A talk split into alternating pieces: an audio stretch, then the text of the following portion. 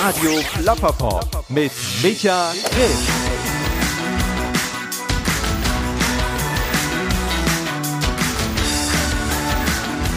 Das hier ist Radio Plapperpop und ich bin Micha Krisch und vielen herzlichen Dank dafür, dass ihr euch die Mühe gemacht habt, hier diese Folge euch reinzuziehen und anzuhören. Vielleicht sitzt ihr gerade auf dem Sofa bequem und freut euch schon auf das, was da kommt, oder ihr seid gerade mit eurem Hund unterwegs oder sitzt in der Bahn und bereist die Republik. Ähm, in jedem Fall herzlich willkommen, schön, dass ihr dabei seid. Wenn ihr zum allerersten Mal zuhört, vielleicht nochmal ganz kurz erklärt, worum es hier bei Radio Plapperpop überhaupt geht. In jeder Episode treffe ich eine Person, die aus dem erweiterten popkulturellen Umfeld kommt. Das sind Fotografen wie zum Beispiel Horst Wackerbart.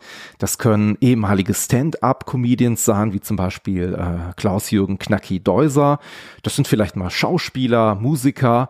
Und in der heutigen fünften Episode von Radio Plapperpop treffe ich einen Schriftsteller. Und zwar einen Mann, der von sich selber aus sagt, dass er seit über 35 Jahren bezahlten Urlaub macht. Die Rede ist von Wolfgang Holbein. Wolfgang Holbein ist Autor für fantastische Geschichten und hat davon im Laufe seiner Schriftstellerkarriere auch schon über 200 Bücher veröffentlicht, die auch in mehrere Sprachen übersetzt worden sind. Äh, in Asien, in China zählt er zum Beispiel zu den drei meistverkauften deutschsprachigen Autoren der Gegenwart und weltweit hat er auch über 40 Millionen Bücher verkauft. Also es ist eine Person, die extrem erfolgreich ist in dem, was sie tut. Und man könnte natürlich jetzt vermuten, dass Wolfgang Hohlbein wahrscheinlich ein total arroganter Typ ist, der absolut unnahbar und distanziert ist. Aber ganz genau das Gegenteil ist der Fall. Denn Wolfgang Hohlbein ist ein extrem nahbarer und vor allem ein sehr bodenständiger Mensch. Und genau das hat es auch so angenehm gemacht, mit ihm zu sprechen ähm, hinzu kommt, dass er ein Typ ist, der sich in Extremen bewegt. Ich meine, auf der einen Seite hat er zum Beispiel Barbie-Geschichten veröffentlicht, ne, also diese kleine blonde Puppe, und hat aber auch mit der Heavy Metal Band Manowar kooperiert und zusammengearbeitet. Dazu gibt's noch so ein paar andere Geschichten. Ähm, Wolfgang hat sechs Kinder, ist mit seiner Frau sehr glücklich verheiratet. Sie ist seine wichtigste Schreibpartnerin. Und trotzdem ist es so, dass in verschiedenen Situationen beide doch lieber getrennt verreisen.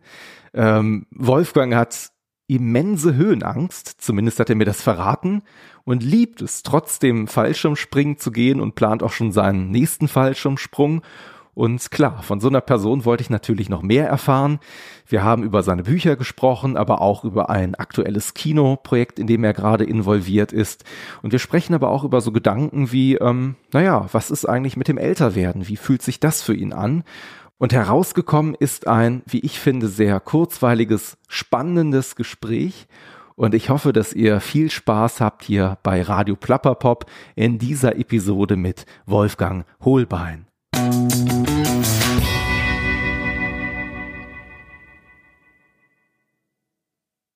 Wolfgang, freue ich mich sehr, dass du mich hier eingeladen hast zu dir nach Hause mhm. und wenn wir einen kleinen Blick auf die Uhr werfen, es ist jetzt so Viertel nach drei und wohl wissend, dass du ja jemand bist, der so bei Nacht schreibt, bist du, bist du wach, bist du, ja, geht's dir gut? natürlich, also es ist nicht so, als würde ich jetzt den ganzen Tag verpennen. Mein Lebensrhythmus ist halt ein bisschen verschoben, also äh, es ist so, als ob jemand Nachtschicht macht und ich arbeite halt morgens bis unterschiedlich zwischen fünf und sieben. Und insofern ist mein ganzer Lebensrhythmus etwas verschoben. Aber ja gut, wenn andere Leute zum Mittag essen, dann ist das mein Frühstück. Das ist aber eigentlich schon der einzige große Unterschied. Ja, die Nachtarbeit, die hat sich ja so ein bisschen eigentlich als Mythos um dich so festgelegt, obwohl das hat eigentlich so einen, so einen gewissen praktischen Grund gehabt. Das hat einen ne? rein also. praktischen Grund. Am Anfang äh, hatte ich kein eigenes Arbeitszimmer, aber sehr wohl schon Kinder. Und da war gar nicht dran zu denken, in Ruhe zu arbeiten tagsüber. Dann musste ich das abends, spät abends äh, also wenn die Kinder im Bett waren, habe ich angefangen zu arbeiten sozusagen. Das hat sich dann im, im Laufe der Jahre immer weiter verschoben, bis dann irgendwann meine Frau und ich auf die Idee gekommen sind, also die zwei Stunden kann ich dann auch noch dranhängen, die Kinder fertig machen für den Kindergarten oder später für die Schule. Ich mache dann die Nachtschicht sozusagen. Das war der einzige Grund. Aber als Autor von, von manchmal doch unheimlichen Geschichten macht sich das natürlich gut zu sagen, ich arbeite nachts. Das ist eine gute Story auf jeden Fall, wie man. Wie so oft ist die Erklärung ganz profan. Ich meine, 2018 war für dich äh, in einer gewissen Art ein extrem spannendes Jahr, weil ich habe, glaube ich, gelesen, dass das das erste Mal war, dass ein Buch von dir fürs Kino verfilmt wurde mit der mit der Wolfgang oder Wolfgang. Ja, ja richtig. Ja, ich bin selber gespannt. Ich kenne den Film auch noch nicht. Es ist jetzt abgedreht, also ja. ist fertig. Äh, er wird im September, am 9. September ist die Premiere. Wann genau er dann in die Kinos kommt, weiß ich aber wahrscheinlich die Woche drauf oder so. Ja. Wenn nicht, gar gleich, gleich am nächsten Tag. Also ich bin schon mal ganz gespannt auf die äh, auf den fertigen Film. Ich kenne ihn auch noch nicht. Ich kenne natürlich ein paar Teile, äh, Ausschnitte, Sachen von den Dreharbeiten. Ich denke mal, dass ich ihn sicherlich vorher sehen werde in der Vorfassung, aber offiziell kann ich dazu auch nichts sagen.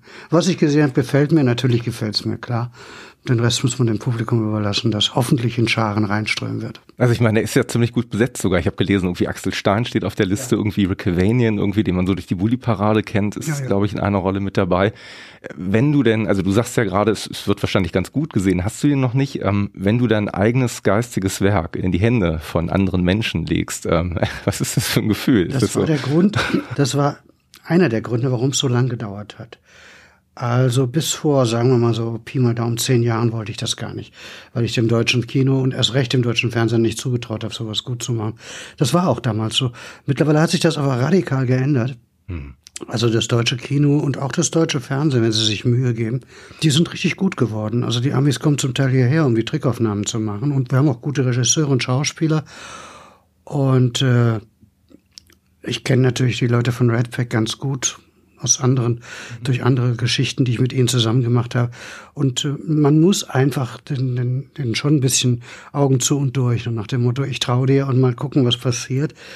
Beim Christian Becker habe ich das Gefühl, der macht, wird's gut machen, weil ich kenne eben seine Filme, also dem Knopf und Lukas zum Beispiel mhm. ist jetzt auch von ihm. Mhm. Und vorher einige Sachen, zu denen ich dann zum Teil Bücher geschrieben habe. So ist der Kontakt zustande gekommen.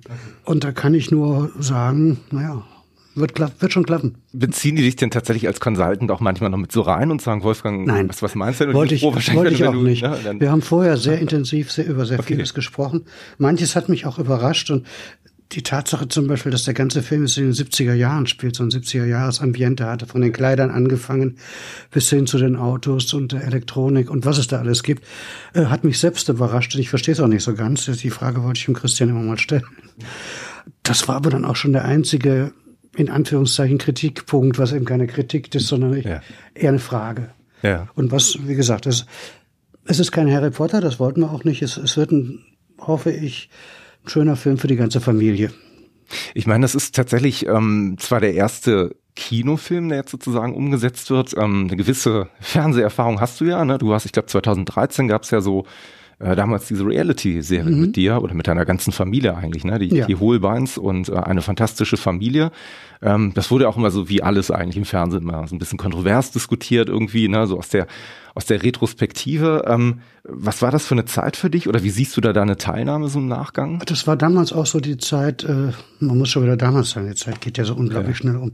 Da, da, da war das auch so ein bisschen Mode, so diese, diese getürkten Reality-Soaps zu machen. Die sind natürlich alle geskriptet, also davon ist nichts echt, auch für den anderen nicht. Aber äh, ich, ich sagen wir mal so, ich, ich bereue es nicht, es gemacht zu haben. Es war spannend, es war auch eine tolle Erfahrung. Ich habe eine Menge auch übers Fernsehen, auch über die viel gescholtenen Leute von, von RTL und RTL 2 und Pro7. Man schimpft ja gerne drauf. Hm. Ich habe aber festgestellt, dass das eigentlich Kollegen sind, die ihren Job wirklich ernst nehmen und auch gut machen. Es ist ein anderes Publikum. Mhm. Äh, man muss sich, man muss wissen, worauf man sich einlässt. Ich habe es ganz bewusst gemacht als Experiment. Es hat auch Spaß gemacht. Ich würde es nicht nochmal machen, aber nicht, weil ich es jetzt schlecht finde oder mich schäme oder sonst irgendwas, sondern weil ich finde, was ich auf dem Gebiet hätte erzählen und sagen kann, ist erzählt und gesagt. Mhm. Also wir haben wieder einige andere Projekte, über die ich jetzt noch nicht so ganz sprechen kann, aber die in, in die Richtung gehen zugleich aber auch ganz anders sind. Ich habe gelesen mit anderen Autorenkollegen, ne? Ist, ist ja, die Idee, dass man da so wieder. Es gibt verschiedene, also eine, eine Sache ist ja schon durchgesickert, klar. Was heißt durchgesickert? Die ist jetzt offiziell. Es gibt so eine Sache, das ist so, so, eine, so, eine, so eine Doku über deutsche Fantasy sozusagen. Und da werden eben einigen Autoren, unter anderem eben auch mir, äh, wird ein bisschen Platz eingeräumt, klar. Was genau, es ist kein Geheimnis, aber ich weiß auch noch nicht genau, wann es kommt. Und ich kenne jetzt nur das, den Part, den sie mit mir gedreht haben. Was die anderen machen, weiß ich nicht. Ja, okay. Also ich meine, tatsächlich muss man sagen, du bist jemand, ähm, ich weiß, dass du das, was du machst, nicht als Arbeit bezeichnest. Nein. Also kann man eigentlich sagen, dass du seit über 30 Jahren ähm, zumindest deinen Lebensunterhalt damit verdienst, auch fantastische Geschichten zu schreiben. Also ne? ich mache seit 30 Jahren bezahlten Urlaub, ja. Das ist, ein, das ist ein wunderbares Kompliment, was man sich selber eigentlich irgendwie auch so geben kann für seine Arbeit. Ne? also ich kann noch einen draufsetzen. Ich bin ja jetzt 65 geworden, ja. Schreck. Und dann spricht man natürlich auch mal mit Leuten in diesem Alter und dann kommt das Thema Rente und so weiter. Ich bin immer ganz irritiert, wenn ich dann höre, oh Gott sei Dank, nächstes Jahr gehe ich in Rente, dann kann ich endlich tun, was ich immer schon wollte.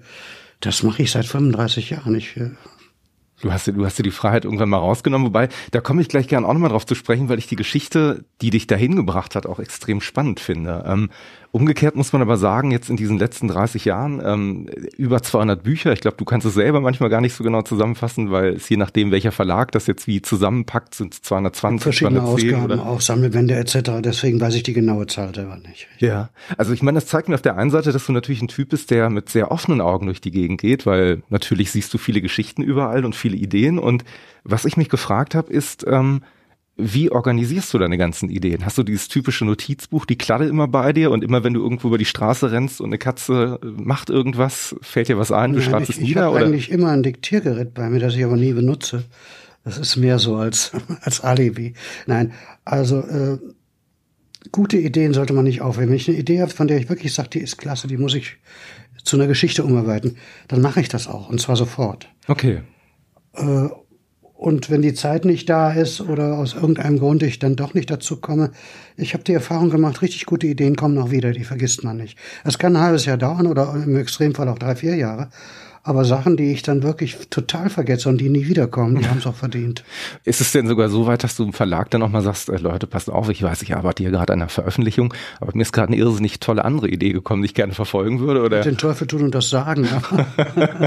Natürlich habe ich sowas schon gemacht, ja. ja. Klar ich glaube, du giltst als äh, erfolgreichster Autor der Gegenwart, zumindest jetzt auch, was man die, wenn man die Auflagen so sieht, irgendwie 40 Millionen verkaufte Bücher. Ist es denn so, dass du wirklich eine Narrenfreiheit hast? Also wenn es jetzt um mehr oder weniger, ja. ja? Also es passiert schon mal äh, selten, aber es passiert, dass mir ein Verleger sagt oder ein Redakteur, das passt nun gar nicht in unser Programm. Oder tolle Idee, finde ich, finde ich klasse. Ich habe das Manuskript gerade von dem und dem Autor gekauft. Mhm. Das ist besonders ärgerlich, weil manchmal liegen Ideen auch in der Luft. Mhm. Aber im Großen und Ganzen bewege ich mich ja doch mehr oder weniger immer im, im gleichen Fahrwasser der Fantastik im weitesten Sinne. Also von, von der Wolfgang für die Zwölfjährigen bis hin zu richtig harten Horrorgeschichten wie das, wie das Mörderhotel. Aber es ist alles Fantastik. Mhm. Deswegen habe ich mir natürlich im Laufe der Jahre die Verlage auch schon so ausgesucht, für wen ich was mache. Und die Verleger oder Lektoren oder Redakteure wissen auch, was sie von mir zu erwarten haben. Da ist es sehr selten, dass es mal wirklich Diskussionen gibt. Also da ist im Vorfeld, wenn mir dann eben der, der Verlag XY sagt, da haben wir gerade schon drei Drachenromane, geht auch bitte mit deinem ja. vierten Drachenroman woanders hin. Das kann passieren. Ja. Aber ansonsten habe ich tatsächlich ein bisschen Narrenfreiheit. Als ich gerade hier hingekommen bin, ne, ich habe zu Hause so ähm, tatsächlich irgendwie so, bin ich darüber gestolpert, ein altes Interview, das ist so Ende 2016 erschienen, von Wolfgang Job äh, mir angehört. Da ging es ums Thema Mode, aber da ist eine Parallele mir aufgefallen, da wollte ich mal mit dir drüber sprechen, weil er halt auch sagte, naja, Mode ist vergänglich und du bist halt immer Trends und so unterworfen. Und du hast jetzt gerade gesagt, hier, wir haben schon drei Drachenromane, geh doch mal mit deinem vierten zu einem anderen Verlag. Gibt's denn auch umgekehrt die Situation, dass jemand sagt, ey, Wolfgang, pass mal auf hier, Vampire, das geht gerade wieder total durch die Decke seit Twilight oder wie auch immer, wird mal Zeit, dass du mal was dazu machst, oder? Nein, das Einzige, das einmal ist das passiert, das ist aber schon lange her, und zwar war das der Roman Hagen von Tronje, der ist ähm, Ende der 80er Jahre erschienen. Mhm. Da rief damals tatsächlich meine Verlegerin aus Wien an und sagte, ich habe gerade festgestellt in ihrem, den ich nicht nachmachen kann, charmanten Wiener Dialekt, es gibt überhaupt keine Nibelungengeschichte. Ja. Gab es wirklich nicht, also nicht als Roman. Mhm. Es gab eine, eine etwas humorvolle Persiflage drauf, sehr erfolgreich. Und Fernau hieß der Autor, glaube ich. Aber so einen richtig ernst gemeinten Roman gab es damals nicht. Und mein erster spontane Reaktion war, lass mich bloß damit in Ruhe. Damit haben sie mich in der Schule schon lang genug, oft genug gequält. Und wie es der Zufall will, also wenn es denn Zufälle gibt, lief genau an diesem Wochenende im Fernsehen eine Wiederholung dieses ganz schrecklichen Nibelungenfilms aus den 50er, 60er Jahren. Also wo man eben die Fäden am Pappdrachen sieht und Sigrid wird von einem Zehnkämpfer gespielt, der zwar tolle Muckis hat, aber kein Schauspieler ist. äh, der, ein, der einzige richtig gute Schauspieler in diesem Machwerk, das war der, äh, hieß auch noch Siegfried Wischnewski, äh, der spielte den Hagen. Ja. Die Älteren unter uns werden ihn noch kennen, er hatte eine ganz markante Stimme. Und da kam ich auf die Idee zu sagen, Mensch, erzähl die Geschichte doch mal aus der Sicht des Bösewichts. Ja. Hab mir dann das Nibelungenlied und verschiedene Deutungen, etwas Parallelliteratur dazu besorgt und relativ schnell festgestellt, eigentlich ist er gar kein Bösewicht. Eigentlich ist er, wenn man so will, der Held der Geschichte. Er ist im Laufe der, der Jahrzehnte oder Jahrhunderte, muss man ja schon sagen, ist er einfach in falsches Licht gerückt worden. Aber wenn man sich die Geschichte richtig anguckt, ist das einzige Verbrechen, dessen sich die Figur des Hagen schuldig macht, zu seinem Wort zu stehen, treu zu sein. Daher kommt ja dieses negativ belastete Wort Nibelungentreue, was ich gar nicht so schlimm finde. Mhm. Zu seinem Wort zu stehen und treu zu sein, das ist heute vielleicht nicht mehr schick, aber ich finde es eine gute Eigenschaft. Und dann ist mir auch aufgefallen, der große deutsche Held Siegfried, ja. also eigentlich, äh, ich meine, wenn ich unbesiegbar und unverwundbar bin, dann, dann tue ich mich leichter von den Dicken zu, zu spielen. und wenn man sich die Geschichte anguckt, was ja eine Mischung aus erdachter Geschichte und realen Personen ist, ja also in der Geschichte, in der erdachten Geschichte kommt Siegfried nach Worms, um den König, also erstmal seine Schwester zu stehlen, was ja damals wohl üblich war, und um ihn von seinem Thron zu schubsen. Also eigentlich ist er Thronräuber und äh, Ganove. Ich weiß nicht, was daran so heldenhaft ist. Und wie gesagt, er ist unverwundbar, unbesiegbar. Ja, toll. Ich meine, du, du sprichst natürlich, glaube ich, auch deswegen mit so viel Inbrunst von der Geschichte, weil ich mal von dir gelesen habe, dass das von allen Büchern, die du mal publiziert hast, glaube ich, auch eins deiner Lieblingsbücher ist. Ich halte ist, es ne? auch für eins meiner besten, da das eben die Geschichte mal ganz andersrum aufdröselt. Normalerweise nehme ich mir irgendetwas eine echte historische Begebenheit und versuche sie fantastisch zu deuten. Bei der Chronik der Unsterblichen mache ich das zum Beispiel andauernd. Und da bin ich genau andersrum gegangen. Ich habe die Geschichte so erzählt, wie sie hätte passieren können. Also es gibt keinen Drachen, es wird nicht gezaubert, es gibt keine Magie darin. Ich habe die ganzen Zahlen auch ein bisschen eingedampft. Also aus den 50.000 Sachsen habe ich dann 500 gemacht, was eher realistisch ist. Also das waren die großen Schlachten damals. Ne? Und es hat einen Riesenspaß gemacht. Und die wenigen, die es gelesen haben, halten es auch für eins von der besseren Bücher. Also aufgewachsen bist du ja tatsächlich äh, mit, mit, mit Karl May. Ja, damit habe ich sozusagen das Lesen gelernt, ja. Es gibt ja so eine Begebenheit, ne, die kann ich dir mal erzählen. Und ähm, zwar, als ich früher ein kleiner Junge war, bin ich mit meiner Mutter, da gab es bei uns im Ort, wir haben so ein bisschen ländlich gewohnt, immer so einen Bücherbus. Und ähm, ich kann mich da noch ziemlich genau dran erinnern. Ich war so elf, zwölf gerade und ich habe da eigentlich immer so Comics ausgeliehen. Also meistens immer so alte Carlsen-Comics oder so, aber ich fand irgendwie auch tausend andere Bücher interessant. Und irgendwann ist mir ein Buch in die Hände gefallen und ich habe jetzt so in den letzten Jahren erst mitbekommen, dass du das geschrieben hast, weil ich das damals so gar nicht auf dem Schirm hatte. Wobei, ähm, wenn ich es dir sage, ähm, ich weiß gar nicht, was du davon hältst, es war das Siegel, das ich mhm. damals gelesen habe. Und ähm, ich weiß noch, wie ich das als Kind in der Hand, hat, in der Hand hatte und da ist auch ein Tempelritter auf dem, auf dem Cover. Und ähm, ich fand deinen Namen damals auch total faszinierend, weil ich gedacht habe, ein Typ, der so heißt, wie sieht der wohl aus, eine Hohlbeine und irgendwie so, ne? Das hat dann irgendwie so Bilder in meinem Kopf freigesetzt. Und ich habe dieses Buch total geliebt aus verschiedenen Gründen. Also natürlich ist der Held ja auch sehr jung irgendwie und da kann man sich damit identifizieren. Und es gab halt so ein paar Szenen in dem Buch, die ich total krass fand. Also es gab so eine Nummer, da kann ich mich noch dran erinnern, da haben die die Fingernägel noch rausgezogen. Ne? Das war so, ich dachte, boah, krass so, ne? Was ist das für ein Buch, das ich da gefunden habe? Also es war ein totaler Schatz irgendwie. Und ich muss dieses Buch irgendwann leider dann auch wieder zurückgeben und wollte dieses Buch aber immer mal wieder kaufen. Und wie gesagt, ich bin da jetzt neulich drauf gestoßen und zögere da so ein bisschen, weil ich so ein bisschen Angst habe, dass ich diese Romantik des Buches, weißt du, so was ich so mit 11, 12 total spannend fand, auf einmal so mit 34 in die Hände nehme und mir denke, wow. Das ist der Grund, aus dem ich bis heute nicht mehr keinen Karl May mehr gelesen habe. Das wäre meine Frage an dich ja. gewesen, ob du die Bücher immer wieder in die Hände nimmst oder sagst, diese nein, Romantik nein. willst du dir gar nicht erst kaputt machen? Nein, ich, ich habe das wirklich krass erlebt, also in meiner Generation, ich bin ja nun doch ein bisschen älter, äh, da war damals der Film Easy Rider, das war so der, der, der große Kultfilm, das war so diese erste Rockergeschichte, Musik. Äh, also jeder in meinem Alter, damals musste man kennen und alle fanden ihn toll. Und ich habe ihn mir vor zehn Jahren nochmal angeschaut. er ist totlangweilig. Er ist schlecht. Die Schauspieler sind nicht so toll. Die Musik ist eben, wie sie aus Musik aus den 60er Jahren ist. Also sie klingt irgendwie wie aus dem alten Eimer. Ja. Um Gottes Willen, ich hätte es nicht tun sollen. Ich habe mir wirklich die Erinnerung kaputt gemacht. Und genau aus dem Grund habe ich auch nie wieder in Karl May reingeguckt. Sollte man auch nicht tun. Guckst du mal in alte Bücher von dir nochmal rein? Also sagst du? Ja, ja, ja natürlich. Manchmal mache ich es ganz bewusst, manchmal auch bei Lesungen oder eben zur Vorbereitung auf irgendetwas. Da passieren eigentlich, also manchmal finde ich es okay, manchmal bin ich erstaunt, dass das soll von mir sein. Nee, so gut war ich noch nie. Oder was, diesen Mist habe ich geschrieben. Also die ganze Bandbreite. Aber es ist nichts dabei, wo ich sagen würde, nee, warum habe ich das bloß gemacht? Das ist auch, ich bin ganz stolz wirklich darauf, dass ich in meinem ganzen Leben keine Zeile geschrieben habe, für die ich mich schämen müsste. Es gibt etliches, das würde ich heute nicht mehr schreiben, aus verschiedenen Gründen. Weil ich meine, du hast Thema, auch eine Evolution irgendwann als Autor, ne? Du bleibst ja nicht auf der Thema Stelle, interessiert ne? mich auch nicht mehr oder die Wirklichkeit hat die, hat die Science Fiction überholt, was oft passiert. Mhm. Mhm. Ich überarbeite gerade. Es gibt so eine kleine Science-Fiction-Reihe von mir, Charity, da gibt es zwölf Bände. Mhm. Die wollen wir jetzt als E-Book nochmal rausbringen. Mhm. Problem ist, ich muss die komplett überarbeiten. Es passieren so Sachen, dass irgendwas Wichtiges nicht stattfinden kann, weil der Held die Telefonzelle nicht findet. Okay.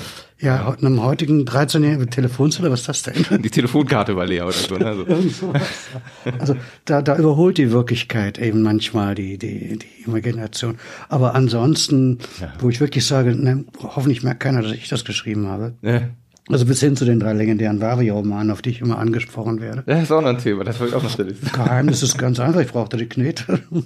also ich war jung und brauchte das Geld, der Klassiker. Ne? Wobei, die hast du ja nicht unter Wolfgang Hohlmann veröffentlicht, sondern du warst ja eine Dame. Du warst ja Angela der Verlag Bonella oder so. Ne? Ja, wollte der Verlag nicht, warum auch immer. Wahrscheinlich wollten die nicht, dass ich, ich war ja damals schon vielleicht nicht ganz so bekannt wie heute, aber man kannte mich eben schon.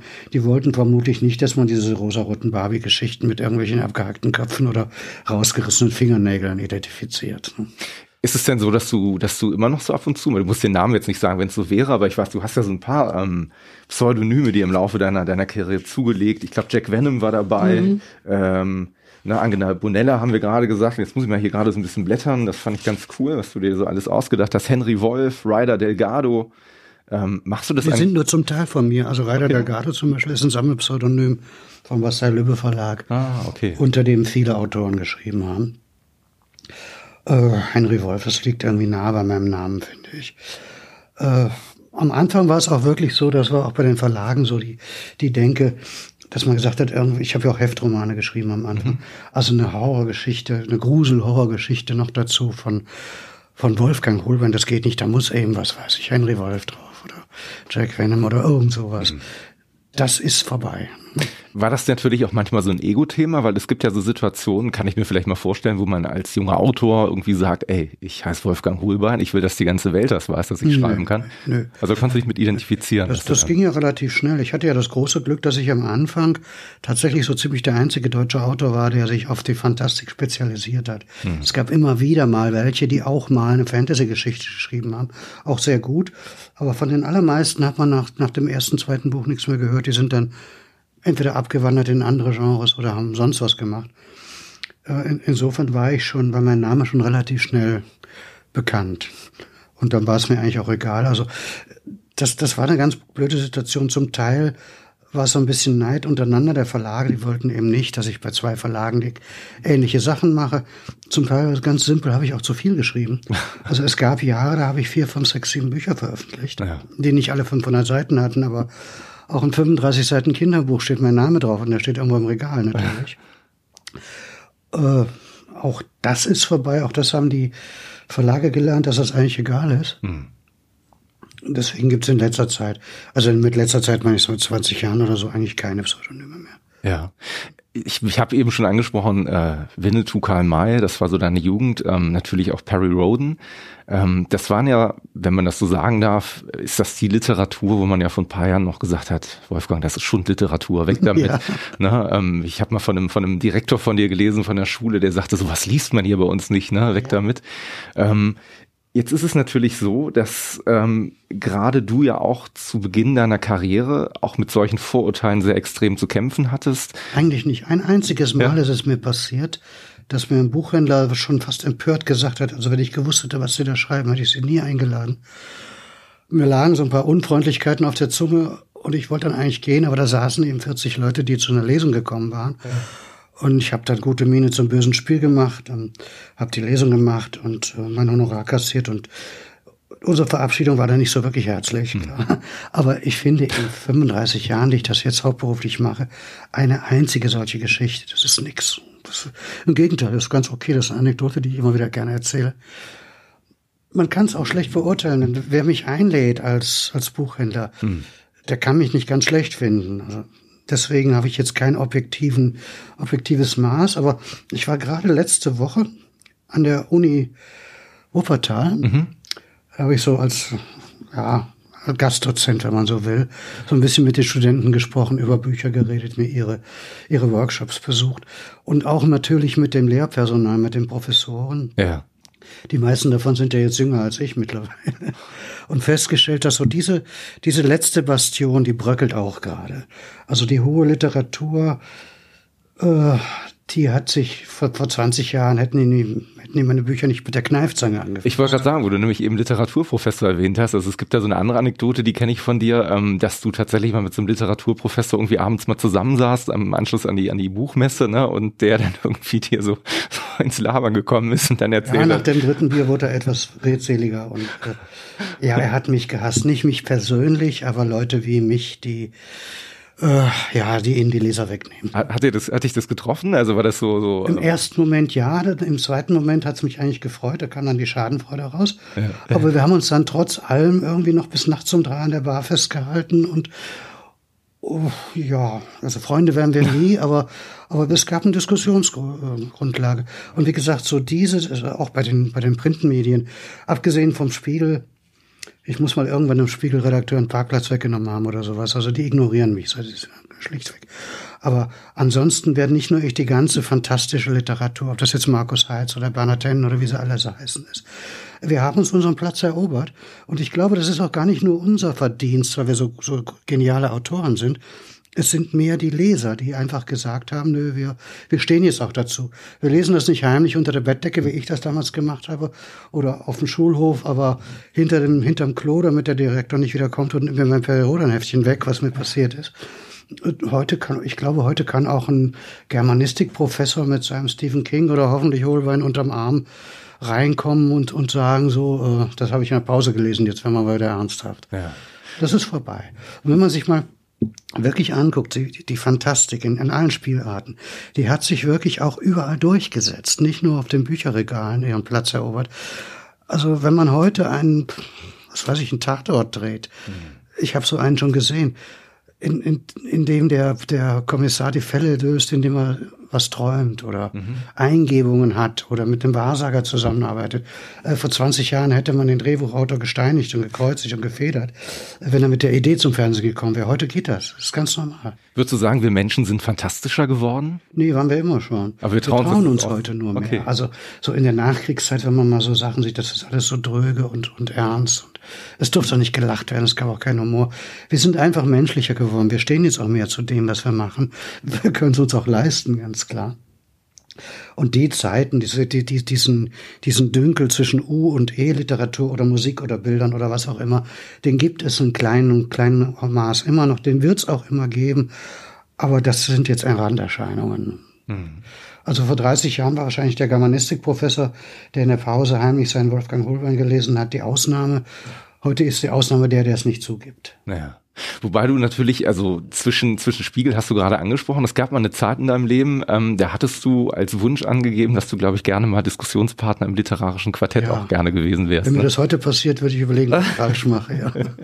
Nein, ich habe mit Literatur, mit der hohen Literatur, äh, kann ich auch nicht viel anfangen. Die hat, natürlich ist sie ganz wichtig, klar. Sie hat ihren Stellenwert, aber es ist eine andere Welt, hm.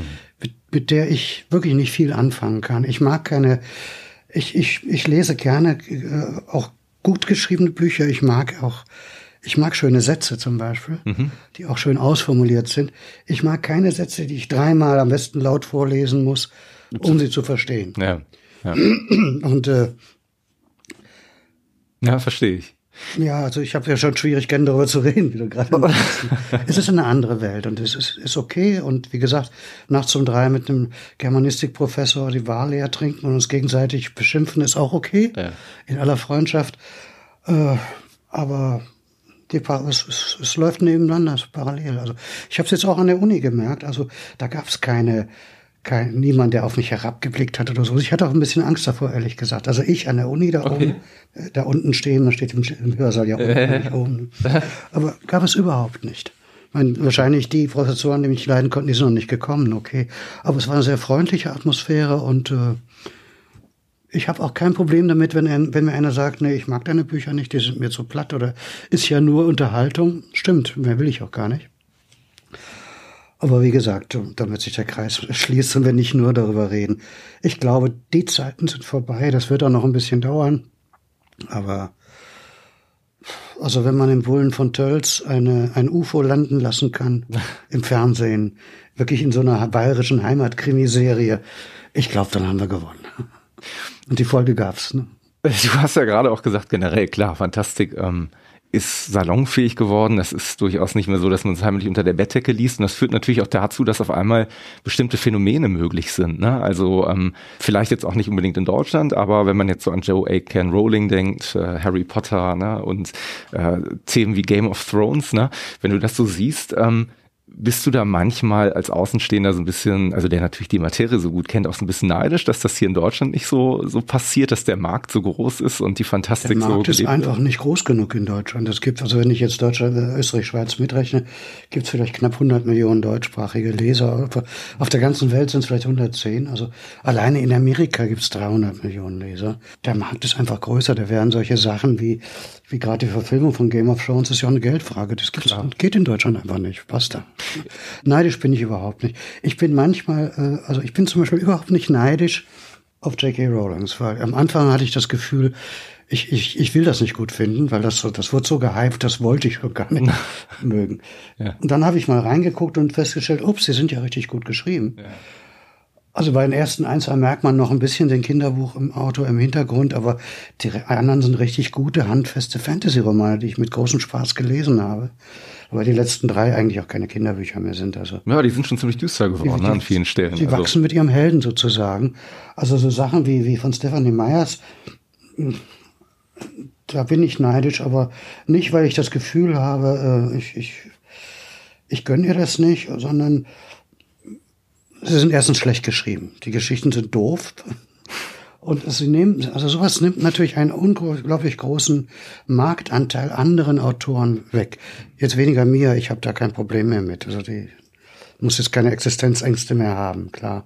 Aber wenn man eben den Markt mit mit mit äh, äh, Twilight-Büchern vollstopft und ist jetzt auch wieder vorbei, aber es gab ja auch so eine deutsche Welle mit Vampirgeschichten und und und. Mhm.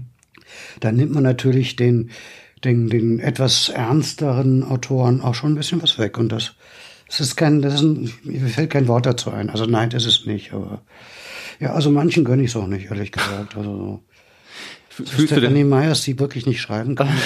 nein. Das ist so wie bei diesen Talentshows im Fernsehen, wenn, wenn dann irgendwo, meine Frau schaut gern Deutschland sucht den Superstar oder sucht den Superstar, deswegen ja. kenne ich es auch.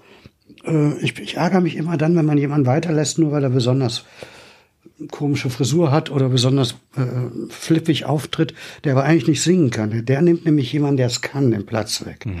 Und da hört bei mir der Spaß auf. Das zeigt aber gleichzeitig auch, dass an vielen Stellen die Welt nicht immer so ganz gerecht ja, ist. Ja, ne? vielleicht, vielleicht habe ich jetzt den falschen, habe ich da den falschen Gesprächspartner, aber ich habe auch bei manchen Blogger äh, Schwierigkeiten. Also irgendwelche durchaus wunderhübsch anzusehenden 19-jährigen Blondinen, ja, da bin ich ein bisschen weg von. Nein, ich meine, die, die dann irgendwie 200.000 Follower haben, weil sie sich vor laufender Kamera schminken. Da bin ich irgendwie etwas hilflos. Was soll ich dazu sagen? Also, Aber wenn es dich beruhigt, ich bin 30 Jahre jünger als du und ich komme da auch nicht ganz hinter. Also. Ja, oder irgendwelche Influencer. Ich dachte immer, das ist eine Krankheit. Also. Ich meine, weißt du, so wie ich dich wahrnehme und wie ich dich jetzt kennengelernt habe, du bist für mich ein Typ, ähm, ich versuche das mal in Worte zu fassen. Ne? Also du bist extrem bodenständig, so nehme ich dich wahr.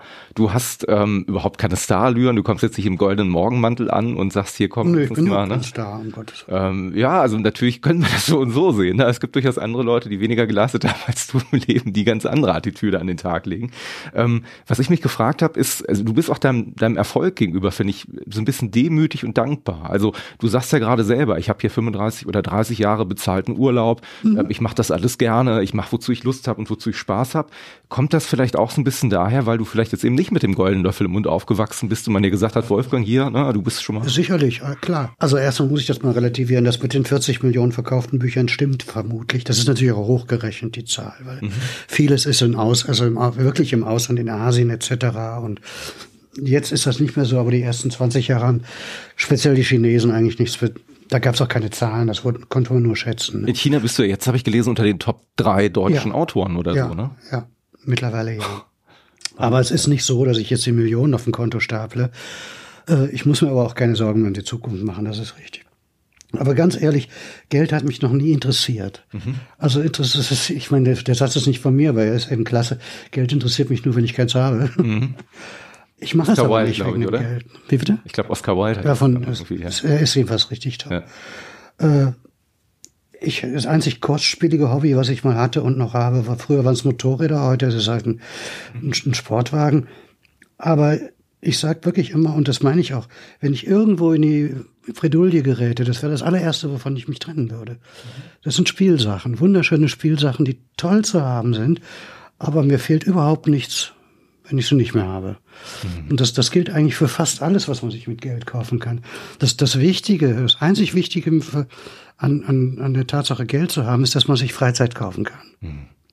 Und das ist eben ganz blöd, dass ich eben zum Beispiel zu meiner Frau sagen kann, ach komm, nimm dir eine Putzfrau nicht, weil du das nicht kannst. Ich weiß, du kannst das auch, aber in den zwei Stunden, in denen du sonst das Klo putzt, gehen wir doch lieber in die Stadt ein Eis essen oder sowas. Mhm. Das ist das Schöne daran, finanziell unabhängig zu sein. Ich habe zum Beispiel nie verstanden, woher diese Gier manchmal kommt. Also ob ich jetzt eine Million auf dem Konto habe oder zehn, das ist ein Riesenunterschied. Ja. Aber wenn ich schon, wie, wie irgendwelche Fußballer, also ja. deren Namen ich jetzt nicht nennen will, wenn ich schon 150 Millionen habe, muss ich denn dann nochmal 15 Millionen Steuern hinterziehen? Warum? Es gibt nichts, was man sich für diesen finanziellen Mehrwert noch kaufen kann. Er kann sich den 30. Porsche kaufen, aber da hat er nichts mehr von. Wobei ich glaube, das ist manchmal auch so eine Phase, ähm, da habe ich eben auch drüber nachgedacht. Ab einem bestimmten Erfolgslevel weiß ich gar nicht, wie viel man selber dann noch entscheidet. Es gibt ja so Situationen, also Erfolg, ob man das jetzt nur finanziell bewertet oder du bist in den Medien oder so, ich glaube, das zieht ja auch immer so Berater und Leute an, die dir dann guten, guten Hinweis geben ja, wollen. Ja, ich kann mir gut vorstellen, Leute, dass du auch ein paar Leute hast, ne? Ja, genau, die sagen so, Wolfgang, hier geht's lang und so wird's besser. Ja, klar zieh dich doch an wie Indiana Jones, setz dir einen Schlapphut auf oder sonst was. Ich höre mir sowas immer lächelnd an und sage, nö. Also ich bin halt, ich meine, du siehst es mir auch an, ich laufe nicht in Armani rum, find's auch blöd. Also ich, ich habe eben auch, bodenständig ist, glaube ich, das richtige Wort. Ich bin, glaube ich, nie so aus meiner richtigen um Umgebung so, so raus. Vielleicht auch durch die große Familie und, und wir wohnen ja auch hier jetzt nicht auf dem Nobelhügel, sondern in einer ganz normalen Reihenhaussiedlung. Finde ich aber völlig okay. Ich will ja nicht abgehoben sein. Ich will auch nicht wenn ich manchmal gerade so diese Doku-Soaps sehe, dass die Leute dann äh, also auch durchaus durchdrehen, wenn sie mal ein bisschen Erfolg haben. Ich habe solche Sachen auch schon miterlebt und solche Karrieren gesehen. Die meisten verschwinden nach ein, zwei Jahren wieder und sind dann weg. Es sind ganz wenige, die übrig bleiben. Und die sind dann meistens eben auch nicht so. Wie ist es denn bei dir selber? Also ich habe tatsächlich, ähm, das war letztes Jahr im Oktober mit äh, Horst Wackerbart ein Interview geführt. Das ist ein Fotokünstler, den äh, kennt man durch die rote Couch der hat mir dann mal erzählt, er hatte so in seinem Leben so eine Phase, wo es um Kohle, Frauen, Geld ging und schnelle Karren und so. Hattest du es auch mal, wo du schnelle gesagt Karren, hast, ja. ne, so hier meine Hayabusa, ne, ist glaube ich so ein Thema für dich und so, also wo du wirklich mal so Ja, das ja, war, das, das ging da aber weniger ums Geld, die ist übrigens gar nicht so teuer. Es gibt die deutschen Motorräder sind viel, viel teuer. Die, okay. kosten, die kosten das Doppelte. nee, äh, da äh, ich meine, schau mich an, ich sehe jetzt nicht unbedingt aus wie Herkules. Und äh, so, wir sprachen genau über dieses Motorrad. Also für die Hörer, die es nicht kennen, das war mal das schnellste Motorrad, das es überhaupt gab. Ich glaube, es ist sogar noch. Und es, irgendwie haben dann so drei Leute, die ich kenne, gesagt, naja, also für dich ist das nun wirklich nix. Gut, zwei Wochen später stand sie dann vor der Haustür und ich, ich habe dann auch der ganzen Welt bewiesen, dass ich sogar mit diesem Monster umgehen kann. Das war, das war vielleicht einer der wenigen Ausraster, die ich da so hatte, das so ja, da war der Testosteronschub da. Aber gut, ich habe es gemacht. Ich habe es überlebt, was gar nicht so selbstverständlich gewesen wäre. Hast du sie denn noch oder oder? Ist nee, die hat man mir gestohlen, Gott sei Dank. Okay, okay. Wobei ich auch mal gelesen habe, du hattest, ähm, ich glaube zwischendurch immer vor Irland war mal ein Ziel, ne? So. Ach, das war mal, ja, das habe ich einmal. Äh, äh, das, das war auch, da geht's eben leider, da ging es dann auch wieder um, um finanzielle Geschichten. Das Finanzamt hat irgendwann auch mal gehört, dass ich so erfolgreich bin und waren dann der Meinung, sie müssten die vergrabenen Millionen suchen.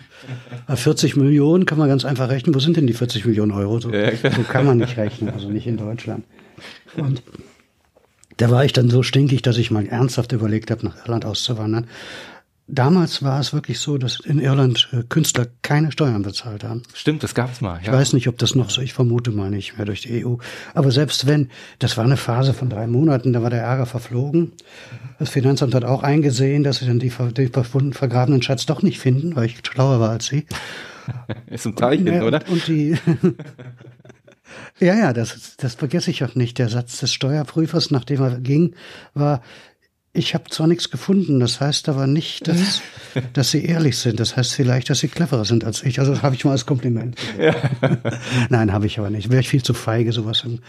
Also ich habe auch schon mal einen Bleistift abgesetzt, wenn die Kinder dann in, in Wahrheit in die Schule benutzt haben. Oh. Aber sowas in großem Maßstab zu machen, äh, da bin ich zu feige zu, ehrlich gesagt. Ich habe gar keine Lust, jedes Mal, wenn ein Brief von einer Stadt kommt, Angst zu haben oder wenn es klingelt morgens zu fragen, ist das jetzt die Steuerverhandlung oder sonst was? Nee, um Gottes Willen.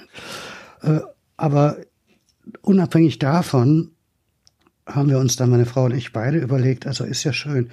Wir sitzen dann irgendwo in Irland in unserem Cottage, zählen das gesparte Geld und das macht auch sicher drei Monate Spaß. Und dann? Holt man sich einen, der die Taler poliert, das Dagobert äh, Nee, also es gibt auch, ich kenne auch zwei Kollegen, die es gemacht haben, die sind beide zurückgekommen. Ja, Weil es ist doch, Irland ist ein wunderschönes Land, Urlaub da machen, es gibt nichts Schöneres. Aber da leben möchte ich nicht. Ich bin eben hier zu Hause und äh, bleib auch hier. Was ist, was ist denn Luxus für dich, wenn man das jetzt jetzt Ja, wie gesagt, würde? Zeit zu haben. Zeit zu haben. Hm. Eben zu sagen, was ich jetzt bei diesem Wetter sicherlich nicht machen würde, aber im Sommer, wenn schönes Wetter ist, zu sagen, ach, eigentlich müsste ich jetzt heute arbeiten, aber weißt du was, komm.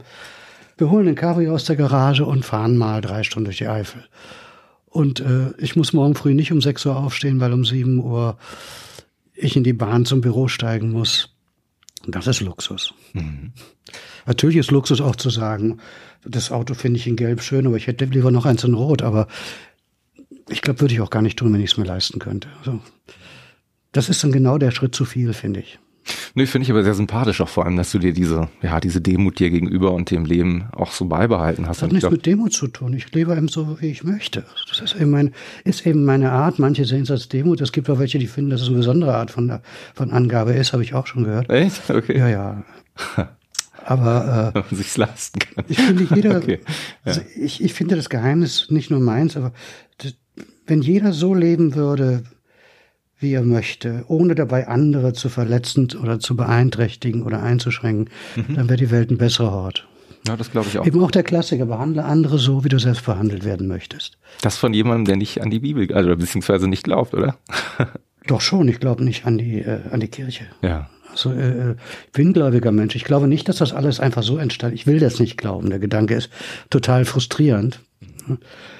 Äh, aber die Bibel zum Beispiel ist was ganz anderes. Speziell, also Neue Testament kenne ich gar nicht so richtig. Aber das Alte ist ja im Grunde eine Sammlung von, von Geschichten über Menschen, im Grunde auch eine Sammlung von Weisheiten. Da stehen 5000 Jahre Menschengeschichte, Menschheitsgeschichte drin. Viele der Geschichten, die erzählt werden, sind so passiert. Manches sind Gleichnisse, die aber ihren Grund haben. Also, hm wenn wir alle nach den zehn Geboten leben würden, wäre die Welt auch ein besserer Ort. Und das hat überhaupt nichts mit Religion zu tun. Das sind Spielregeln, die sich einfach als, als nützlich herausgestellt haben. Hm. Du sollst nicht stehlen, wird, ist nicht so toll, weil Gott das nicht will, sondern weil, wenn ich stehle, äh, kommt vielleicht mein Nachbar aus seiner Höhle und haut mir mit dem Dinosaurierknochen auf den Kopf. Das mache ich dann wieder nicht. Ja. Das gleiche gilt, wenn ich eben seine Höhle haben will oder sein Weib oder sein was weiß ich. Also gerade die zehn Gebote, vielleicht außer du sollst den Sonntag ehren, meinetwegen. Aber auch das hat was für sich, dass man sich zwischendurch das ist eine Ruhe, Ruhe ja, absolut. Eine Ruhepause ja, gönnt. Sinnvoller Grund hin. Und das hat mit Religion rein gar nichts zu tun. Ja. Du hast zwischendurch gesagt, dass du viel zu feige wärst, einen Steuerberater irgendwie über den Tisch zu ziehen. Und ähm, das Witzige ist ja natürlich, dass du, dass du mit der Feigheit, also beziehungsweise Feigheit ist ein falsches Wort, dass du mit dem Grusel natürlich auch äh, die Leute so ein bisschen fesselst, weil in deinen Geschichten geht es natürlich auch. Ne? Deswegen wollte ich gerade sagen, das Gefühl, das kennt man dann so ein bisschen. Ja. Und ähm, natürlich werden Geschichten auch mal so ein bisschen blutiger. Von dir selber habe ich gelesen, du bist jemand, der sagt, ähm, eigentlich kann ich mein eigenes Blut gar nicht sehen. Nee. Oder ungern? Nee, also mein, mein eigenes schon mal gar nicht. Ich bin halt, was heißt Feigling? Wie definiert man Feigling? Ich habe natürlich, ich habe vor manchen Dingen Angst, wie jeder Mensch. Mhm. Vor manchen Dingen nicht, vor, vor denen andere sich fürchten, das ist ganz normal. Vielleicht ist der einzige Unterschied, dass ich es auch zugebe. Und es ist auch völlig irrational. Ich habe zum Beispiel Höhenangst. Also mir zittern schon die Knie, wenn ich mehr als drei Stufen eine Leiter hochgehen muss. Aber ich bin jetzt schon dreimal oder viermal mit dem Fallschirm abgesprungen. Oh, wow. Also Tandemsprünge natürlich. Mhm.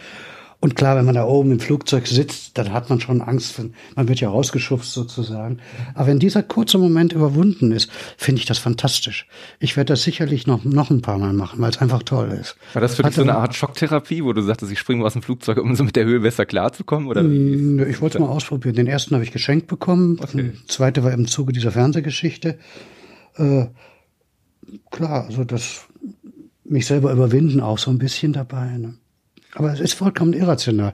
Ich dachte, danach ist das mit der Leiter vorbei, aber nein. Das eine hat ja mit dem anderen gar nichts zu tun. Aber ich meine schön, dass du da trotzdem irgendwie diesen Schritt auch gehst, sich das zu trauen, ne? weil ich glaube, das ist ja genau die Sache. Es gibt viele Leute, die kenne ich auch in meinem Umfeld, die so einen Fallschirmsprung geschenkt bekommen haben und den irgendwie im Schrank aufbewahren, irgendwie als Trophäe und sagen, weißt du so, irgendwann, irgendwann ist es mal so weit, ne? Und dann verblasst dieser Traum. So ja, ich war ne? vor Jahren mal in, in Wien oben auf dem Stephansdom und äh, da kann man auch außen drumherum gehen, ja, oben ja. um die Spitze. Da ist aber kein fester Boden, da ist so ein Metallgitter, durch das man durchgucken kann. Ja. Also da habe ich gedacht, ich sterbe gleich. Natürlich weiß ich, dass dieses Gitter hält wahrscheinlich 10 Tonnen aus und meine 60 Kilo Wert nicht belasten. aber ich, ich bin auch drüber gegangen, aber ich hatte wahrscheinlich einen Puls von 300 oder sowas. Ich wollte gerade sagen, auf der anderen Seite weiß man auch, das Material hat ja schon ein paar Jahre durchgehalten. Wer weiß, ja, wann der mal Aber irgendwann bricht es doch mal ein, warum nicht? Ja, nicht in dem Moment. Das ist völlig irrational.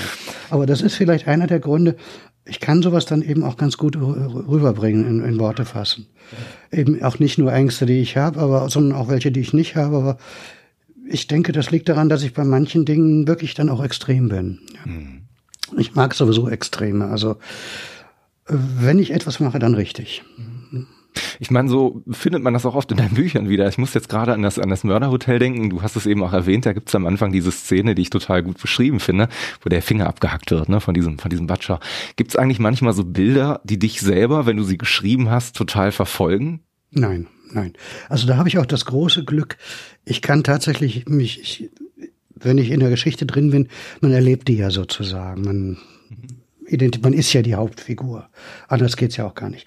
Aber wenn ich dann das Buch zuklappe oder den Stift weglege, bin ich auch wieder zurück. Das, da habe ich weder Albträume noch sonst irgendwas. Hast du das mal mit Charakteren, dass die dich irgendwie verfolgt oder beeinflusst haben? Weil du sagtest ja gerade, man ist ja manchmal so sehr in der Rolle drin, mhm. auf einmal ist man dann der Held selber. Nein, überhaupt nicht.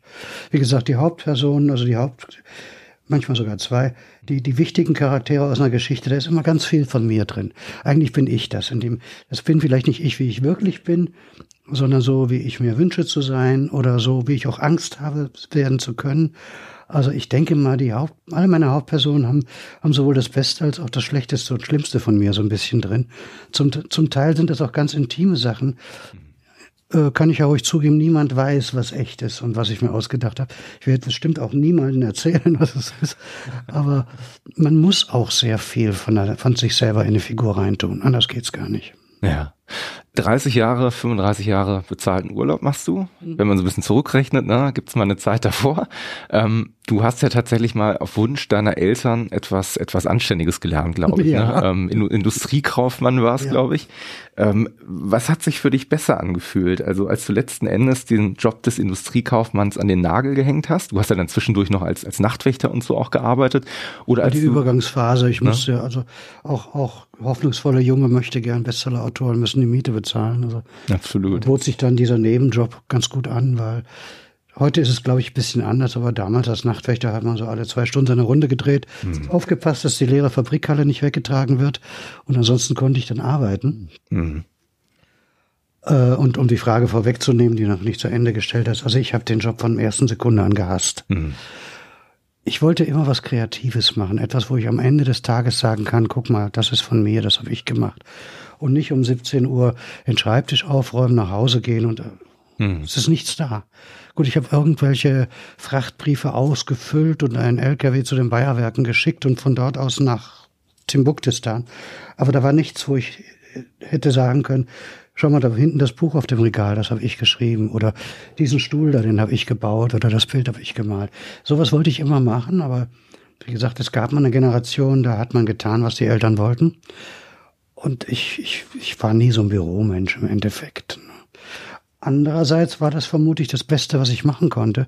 Hätte ich einen Job gehabt, der mir Spaß macht, dann würden wir jetzt hier nicht sitzen. Mhm. Da wäre ich jetzt vielleicht, ab, jetzt wäre ich in Rente, aber letztes Jahr wäre ich noch wahrscheinlich Abteilungsleiter oder vielleicht auch Geschäftsführer von einer kleineren Firma gewesen. Ich wäre vielleicht auch ganz glücklich, okay, kann man nicht verurteilen.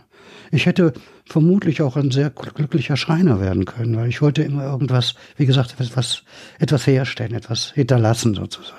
Gab es denn irgendwann den Plan B oder hattest du immer den, den Wunsch tatsächlich zu sagen, ganz ehrlich, das mit dem Schreiben, das wird so gut werden? Ich nehme diesen Nachtwächterjob an, wie du gerade sagtest, um jetzt hier Miete und so zu zahlen, aber das mit den Büchern, das läuft, ich, oder? Ich hatte einfach das Glück, dass es von Anfang an gut lief. Ich habe ja angefangen mit, mit Märchenmond, das war eben unser erstes, auch mit meiner Frau zusammen das erste Buch, was eigentlich von Anfang an jetzt nicht so der, der super Bestseller wurde, also die Leute haben es nicht aus den Regalen gerissen, mhm. aber es war gleich von Anfang an abzusehen, ach, das wird was. Mhm. Dass es so eine Karriere wird, das war natürlich nicht abzusehen, aber ich hatte schon die berechtigte Hoffnung, dass ich relativ gut davon leben kann. Und das war eigentlich auch immer so. Fließt das eigentlich auch so ein bisschen, du hast sechs Kinder, ne, in die. Erziehung mhm. deiner Kinder ein, wenn du gerade sagst, ähm, naja klar, ich meine, man hat dann vielleicht auch so ein bisschen aus aus Ehrfurcht den Eltern gegenüber gesagt, okay, ich mache das jetzt, äh, damit ihr auch beruhigt seid, so ein bisschen, wobei ich glaube, Eltern sind ja, so kenne ich das von zu Hause auch, auch eigentlich nie wirklich beruhigt, egal in welche Richtung sich der Weg dann auch so ein bisschen entwickelt. Was auch wahrscheinlich ganz gut ist, auf eine ganz bestimmte Art und Weise. Aber bist du dann so jemand, äh, forderst du von deinen Kindern auch und sagst, pass mal auf, lernt mal was, was Anständiges oder sagst du, mach, wozu also ihr Lust ich, habt? Ich habe es zumindest versucht, es hat fast nicht geklappt bei einem. äh, ich finde schon, ich, ich fordere das nicht. Fordern hat überhaupt keinen Zweck. Also man kann Kinder zu nichts zwingen, was sie nicht wollen, nicht, nicht wirklich. Ich habe zumindest versucht, sie dahingehend zu beeinflussen, dass sie erstmal was, was Anständiges lernen, also etwas, zumindest Abitur machen oder sowas, damit eine Grundlage da ist, mhm. auf, der man, auf die man zur Not zurückgreifen kann. Und dann kann man ja ein bisschen experimentieren. Ja. Mit deinen Kindern teilweise, ich glaube, mit deiner Tochter Rebecca sind ja auch Bücher entstanden zusammen. Ne? Mit deiner Frau hast du eben gesagt, arbeitest du sehr häufig zusammen. Du kollaborierst generell mhm. auch sehr, sehr intensiv mit anderen Künstlern, auch Dieter Winkler und so. Äh, wie ist so die Art der Zusammenarbeit? Gibt es da manchmal so Situationen, wo sich jeder durchsetzen will und man einen Konsens findet oder? oder? Nee, nee eigentlich nicht. Also ich, ich suche mir die Leute schon aus, mit denen ich arbeite. Äh, wenn ich schon merke, da, da, da ist, also Konfliktpotenzial ist okay. Es muss ja auch Reibereien geben im positiven Sinne und Streit. Streit um die Sache, meine ich. Aber man muss trotzdem so auf einer Wellenlänge liegen, sonst, sonst funktioniert das nicht. Und äh, ich halte auch gar nichts davon, tatsächlich zu zweit ein Buch zu schreiben, also am Text zu arbeiten. Äh, ich glaube, da ist Mord und Totschlag vorprogrammiert, weil jeder verteidigt ja doch sein jedes Komma mit seinem Herzblut sozusagen. Mhm. Aber dass man im Vorfeld viel an der Geschichte arbeitet, auch währenddessen viel Ideen austauscht. Äh, und dann ist es eben schon so, dass einer die, die Rohfassung sozusagen macht und der andere schreibt den Rest. Oder meistens ist es schon so, dass ich, bei Rebecca ist es so, dass sie das eigentlich schreibt und wir währenddessen viel drüber reden und eben sagen, es könnte ja so und so weitergehen oder mach, mach, mach gib dem Helden noch, noch die und die Eigenschaft etc. Mhm. Und ansonsten ist es schon meistens so, dass, dass ich derjenige bin, der den Stift dann in der Hand hat und die, mhm. die Oberhoheit über die Worte. Aber die Ideen, die Geschichten, die entstehen eben zusammen. Und das sind eben auch Geschichten, speziell mit Heike, die ich alleine so nicht schreiben könnte. Auf die Ideen käme ich gar nicht. Ja. Und auch wie man rangeht. Also äh, meine Frau ist da wirklich so im besten Sinne die Märchentante.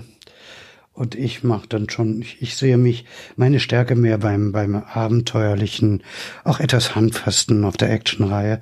Und diese, auf Seite nicht Reihe. Und diese Zusammensetzung, also was dabei rauskommt, das könnte ich allein gar nicht. Und deshalb erstens sie wegzulassen, wäre unfair, weil sie wirklich einen großen Anteil hat. Und es ist auch für den Leser so ein, so ein Signal. Also Bücher, auf denen Wolfgang und Heike Holwein draufsteht, sind ganz andere Bücher, auf denen nur ich draufstehe. Mhm.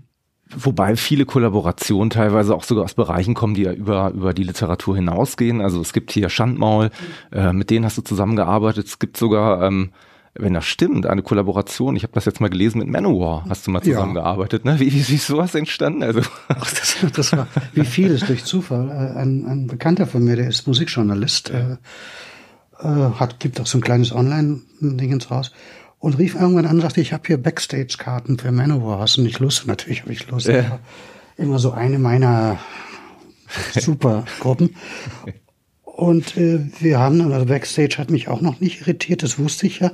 Aber als ich dann plötzlich mit Jody Mayo, also mit dem, ja, ja. Mit Menschen, dem, der die Band leitet, äh, genau. am, am Tisch saß und Kaffee trank, war ich dann doch ein bisschen irritiert.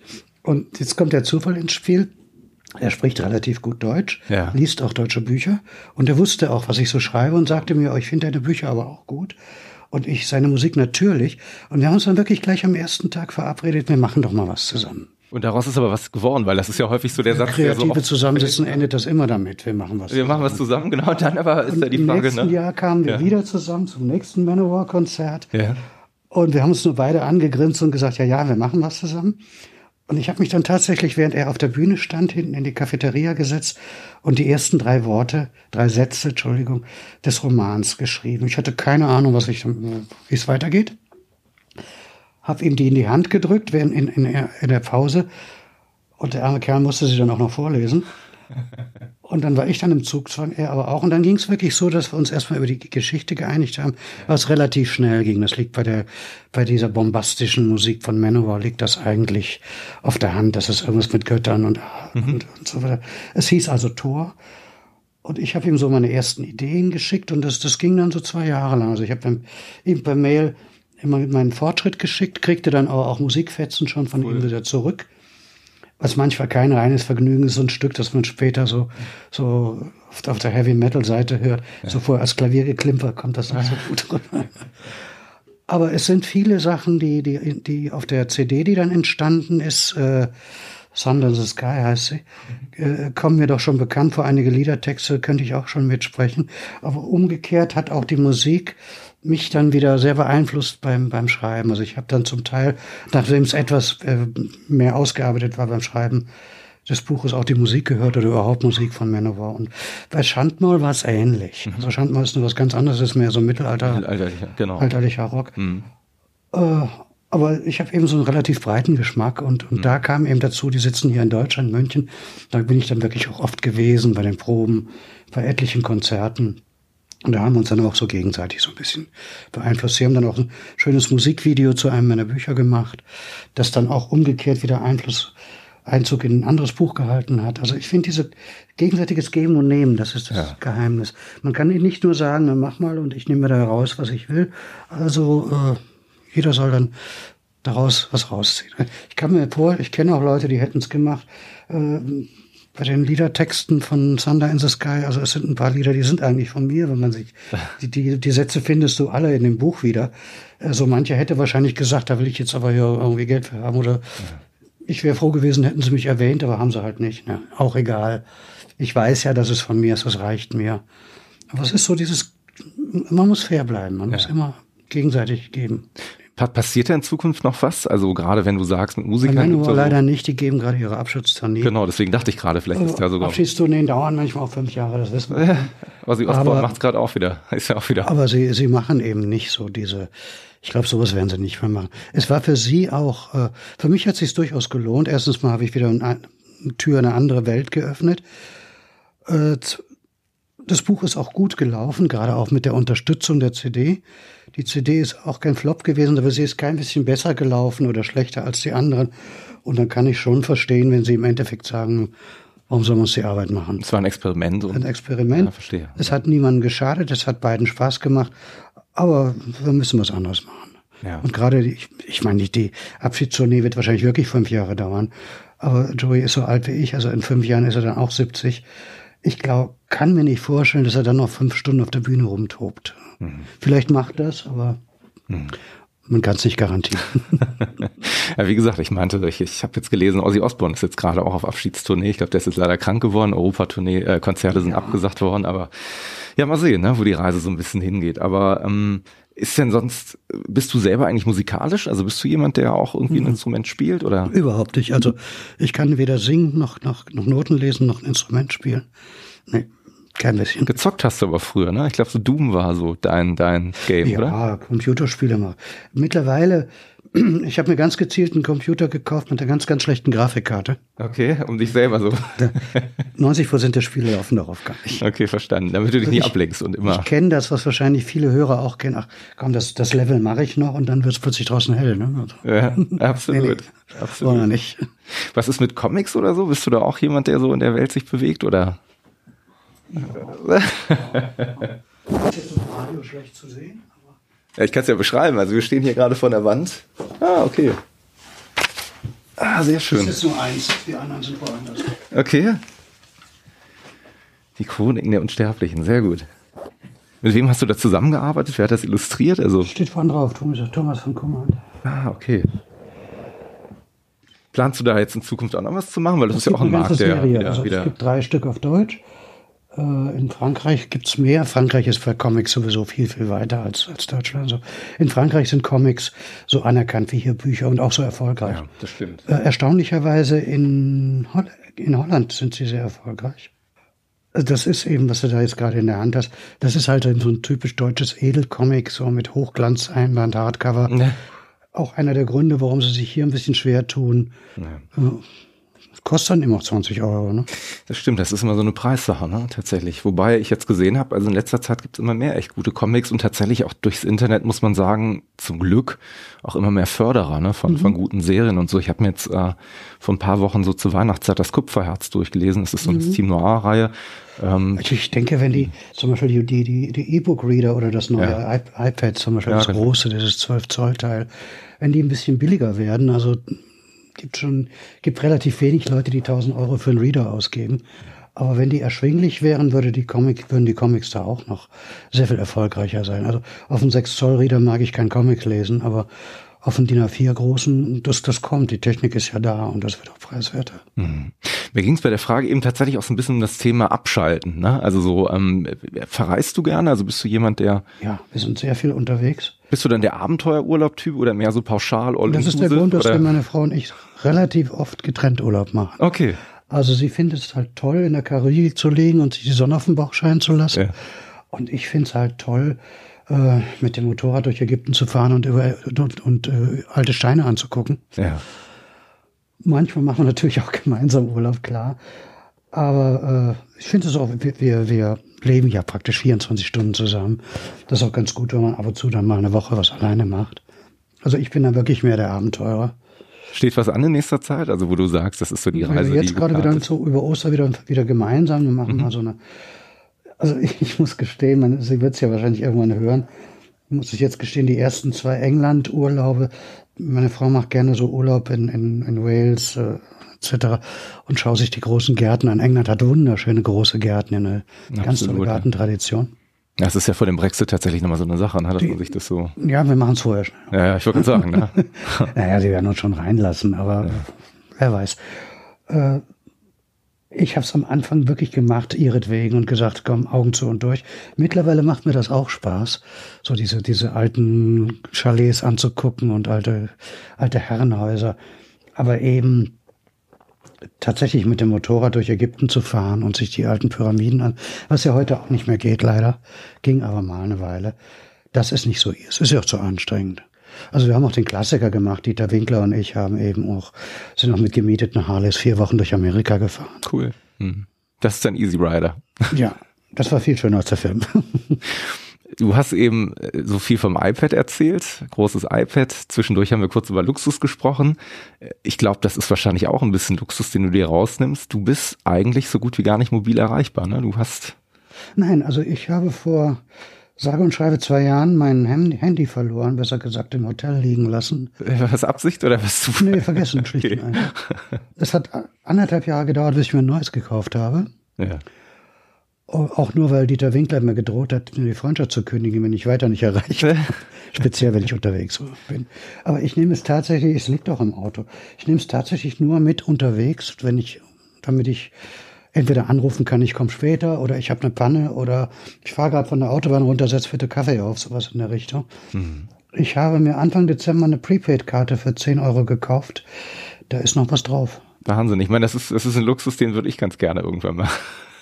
ja, ich bin, ich telefoniere auch nicht gerne. Ich rede unheimlich gerne, wie man ja gerade hört, aber ich möchte meinen Partner sehen. Und ich will auch nicht auf so einem Monitor vor mir, ich möchte mit den Menschen reden. Also, dass ich eine Stunde am Telefon quatsche, das passiert auch schon mal, wenn ich zum Beispiel mit, mit einem Lektor oder auch mit Dieter Winkler über eine Geschichte rede und wir haben überlegen, wie könnte es weitergehen, was machen wir da und dort dann kann es auch mal zwei Stunden werden. Aber die normalen Telefongespräche bei mir dauern so, wie gesagt, sechs Wochen für 15 Euro Prepaid. Und es ist noch was da.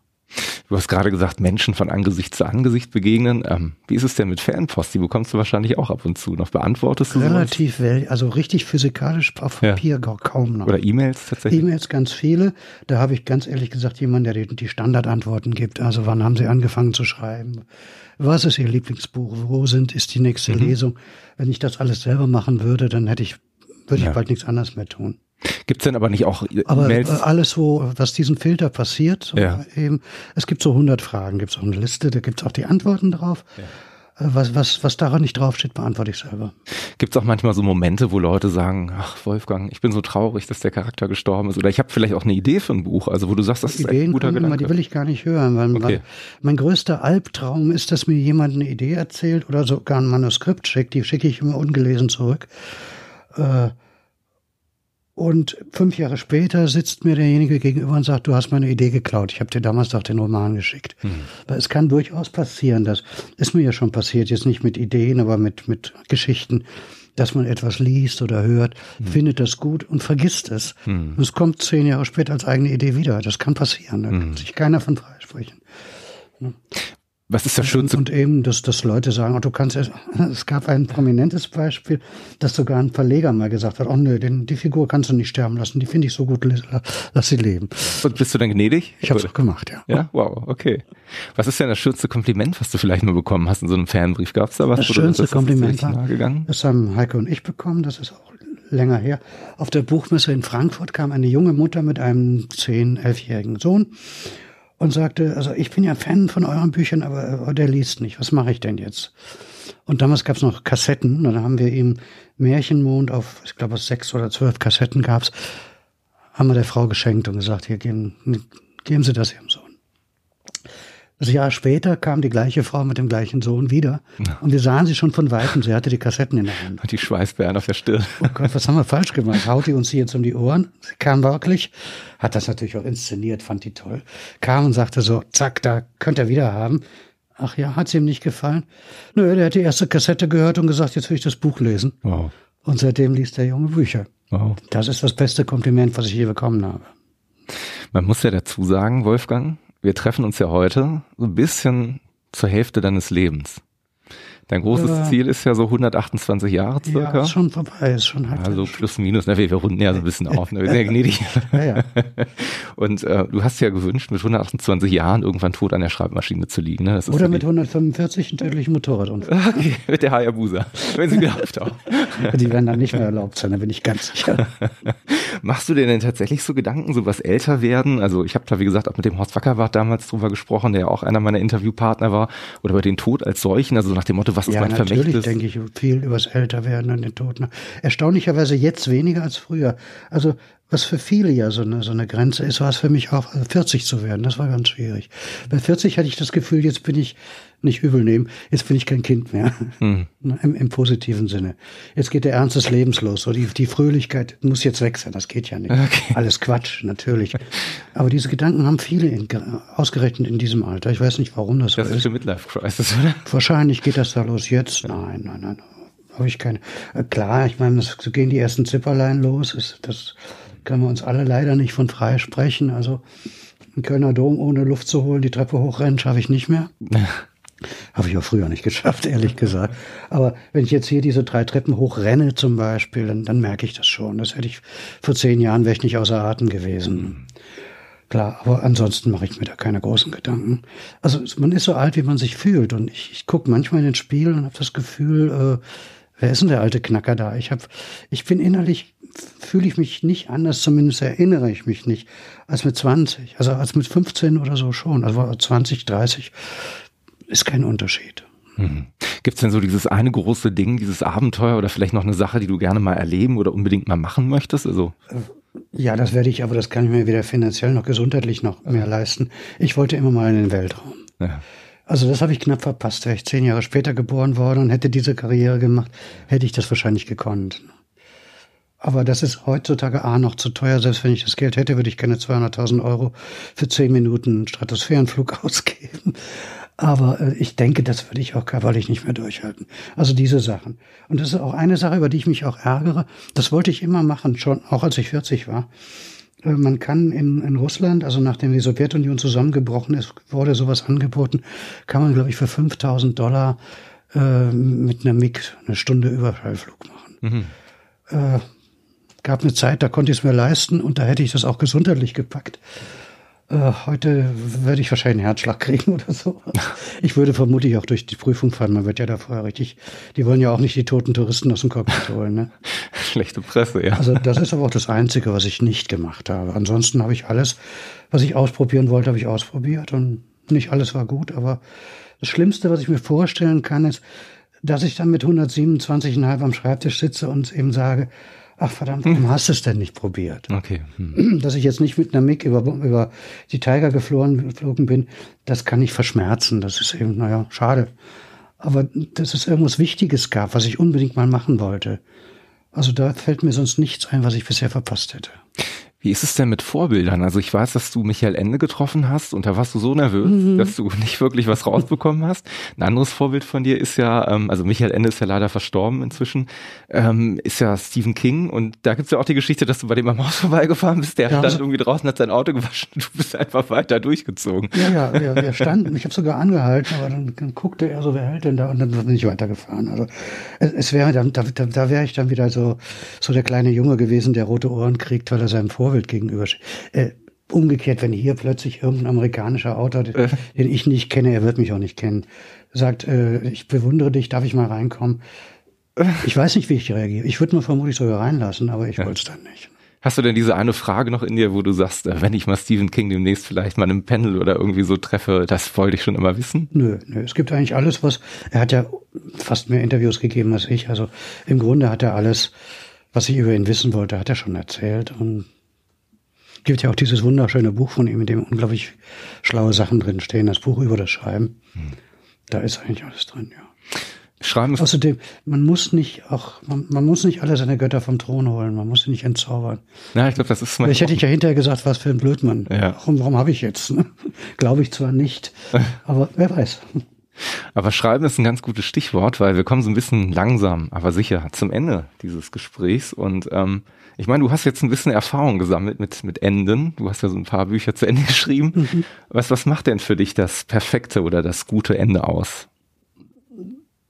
Ich kann Gegenbeispiele nennen, wo wir gerade über Stephen King sprechen. Ja. Eines meiner Lieblingsbücher von Stephen King ist immer noch S. Ja. Und das hat ein, das ein, eigentlich das einzige Ende, das ich ihm persönlich wirklich übel nehme. Weil die vergessen, ne? Was? Ja, also erstmal das mit dieser Riesenspinne ist einfach, ist schon ein bisschen billig, da hätte ich mir Gedanken gemacht. Aber viel schlimmer ist, dass die Helden alles vergessen. Ja. Damit stiehlt er mir als Leser nämlich auch die Geschichte. Ja. Finde ich. Also da, da war ich zutiefst enttäuscht und ich fand es einfach, auf Deutsch gesagt, scheiße.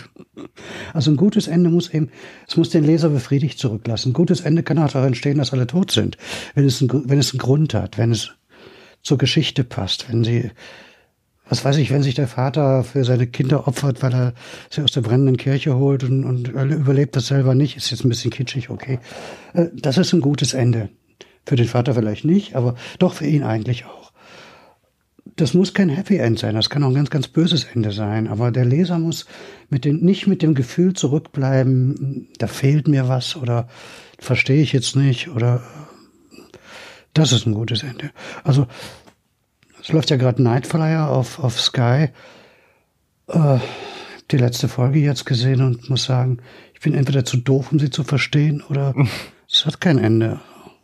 Das ist zum Beispiel ein schlechtes Ende. Man baut zehn Stunden lang eine ganz tolle Geschichte, eine Spannung auf und dann sitze ich da und sage, Moment, bin ich jetzt eingeschlafen? Habe ich was verpasst? Oder fehlt mir da eine Folge? Oder kommt noch eine? Also eine Geschichte muss rund sein. Sie muss den Leser zufrieden zurücklassen. Dann ist ein gutes Ende. Ich hoffe mal, dass das für unser Gespräch auch gilt, weil tatsächlich sind wir jetzt am Ende und wie das Schicksal dieses, dieses Interviews weitergeht, das entscheidet natürlich der Hörer. ja. Ne, aber ähm, ich kann an der Stelle einfach nur sagen, vielen Dank dafür, dass du die Zeit genommen hast. Ja, hat doch Spaß gemacht. Dankeschön. Danke.